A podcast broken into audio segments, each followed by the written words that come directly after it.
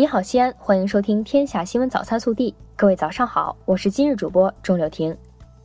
今天是二零一九年七月八号，星期一，农历六月初六。首先来看今日要闻。七月七号十三时五十分，当代中国人物画大师、黄土画派创始人刘文熙同志因病医治无效，在西安逝世，享年八十六岁。今日起，西安美术学院在雁塔校区美术馆设立追思厅，社会各界及广大校友、师生可前往吊唁。刘文熙同志遗体告别仪式的时间、地点将另行通知。本地新闻。陕西省贯彻落实中央生态环境保护督察回头看及大气污染防治专项督察反馈意见整改方案日前印发。方案要求，对督查反馈意见涉及的四十五个具体问题，年底前至少完成四十一个问题整改，其他四个问题在二零二零年年底前完成整改。七月四至五号，市政协文化文史和学习委员会就我市非物质文化遗产保护工作开展对口协商活动。委员们建议，规划建设西安非遗博览园，为非物质文化遗产保护、保存、利用和交流搭建新平台。省人才交流服务中心日前发布报告显示，二季度人力资源市场供需水平同比小幅回落。制造业成全省用人需求量最大行业，用人单位提供的平均薪酬为每月三千一百零三元。七号，记者从省教育考试院获悉，二零一九年陕西省普通中等专业学校和职业技术学院招生录取工作将于八月十七号开始。六号，第十六届法国电影展映西安站观影活动拉开帷幕。六号至十三号活动期间，将为观众们带来七部优秀法国影片。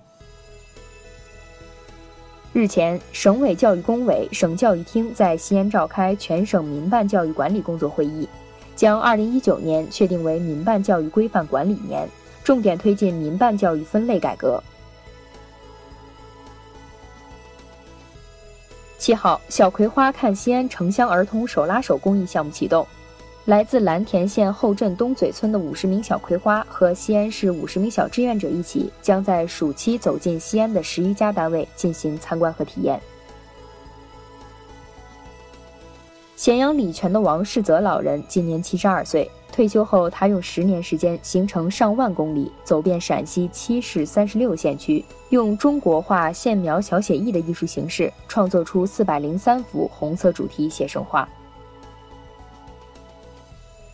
国内新闻，七月七号至十号，我国南方将出现新一轮强降水过程。中央气象台七号发布暴雨黄色预警，中国气象局启动重大气象灾害暴雨四级应急响应。截至七月七号，全国已有二十七个省份公布二零一八年城镇非私营单位、私营单位就业人员年平均工资。其中，北京、上海、天津的非私营单位年平均工资超十万元，暂居前三。七月七号，南京的侵华日军南京大屠杀遇难同胞纪念馆举行活动，纪念全民族抗战爆发八十二周年。抗战老战士向小学生讲述抗战故事。近日，关于三峡大坝已经变形、溃堤在即的言论引发关注。七号，三峡集团方面对此回应称，三峡枢纽运行以来的监测资料表明，各建筑物工作性态正常，工程运行安全可靠。七月七号，位于川滇黔三省交界处的鸡鸣三省大桥主拱圈顺利合龙。该桥建成后，将解决三省交界一带数十万群众的出行难题，有力助推乌蒙山区脱贫攻坚。日前，中国科学院院士欧阳自远透露，中国将于二零二零年探测火星，通过火星卫星、火星着陆器、火星车颠地联合探测火星。目前，火星车已经做好。七号。内蒙古大兴安岭北部原始林区乌马林业局西口子林场发生两起雷击森林火灾，内蒙古森林消防总队已投入二百四十余人前往扑救。目前，消防员正在对火灾展开全力扑救。山西省公安厅七月七号发布消息称，日前该省警方从境外成功追回几年前被盗墓犯罪集团盗掘贩卖的西周时期青铜重器国家一级文物一尊一方仪。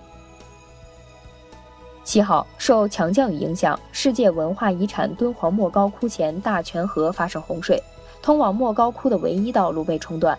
经监测，文物安全暂未受影响。目前，水毁道路已恢复通车。景区于八号起恢复正常开放。近日，河南省通许县朱砂镇三十六名村医集体辞职，集体辞职信称工资发放不到位，拨款被层层克扣。通许县政府回应已成立工作组调查核实，目前全县村医都仍在岗工作。七号晚结束的二零一九年世界女排联赛总决赛季军争夺赛，中国女排三比一战胜土耳其女排，获得季军。暖新闻：石家庄三十岁的张艳华小时候因一场大火致左臂截肢，如今她是一位快递员，每天她工作十多个小时，收派二百多个快递包裹。工作时，张艳华的脸上总带着笑容，累了她就拿出手机看看女儿的照片儿。他说：“希望多挣点钱，给老婆和女儿一个保障。”微调查：成都范女士怀孕六个月，最近被公司单方解除劳动合同。由于刚怀孕时有流产迹象，她请了病假保胎，但因工龄没满一年，病假最多三个月。范女士休完假后无假可休，公司以旷工为由辞退了她。目前，范女士已申请劳动仲裁。这事儿你怎么看？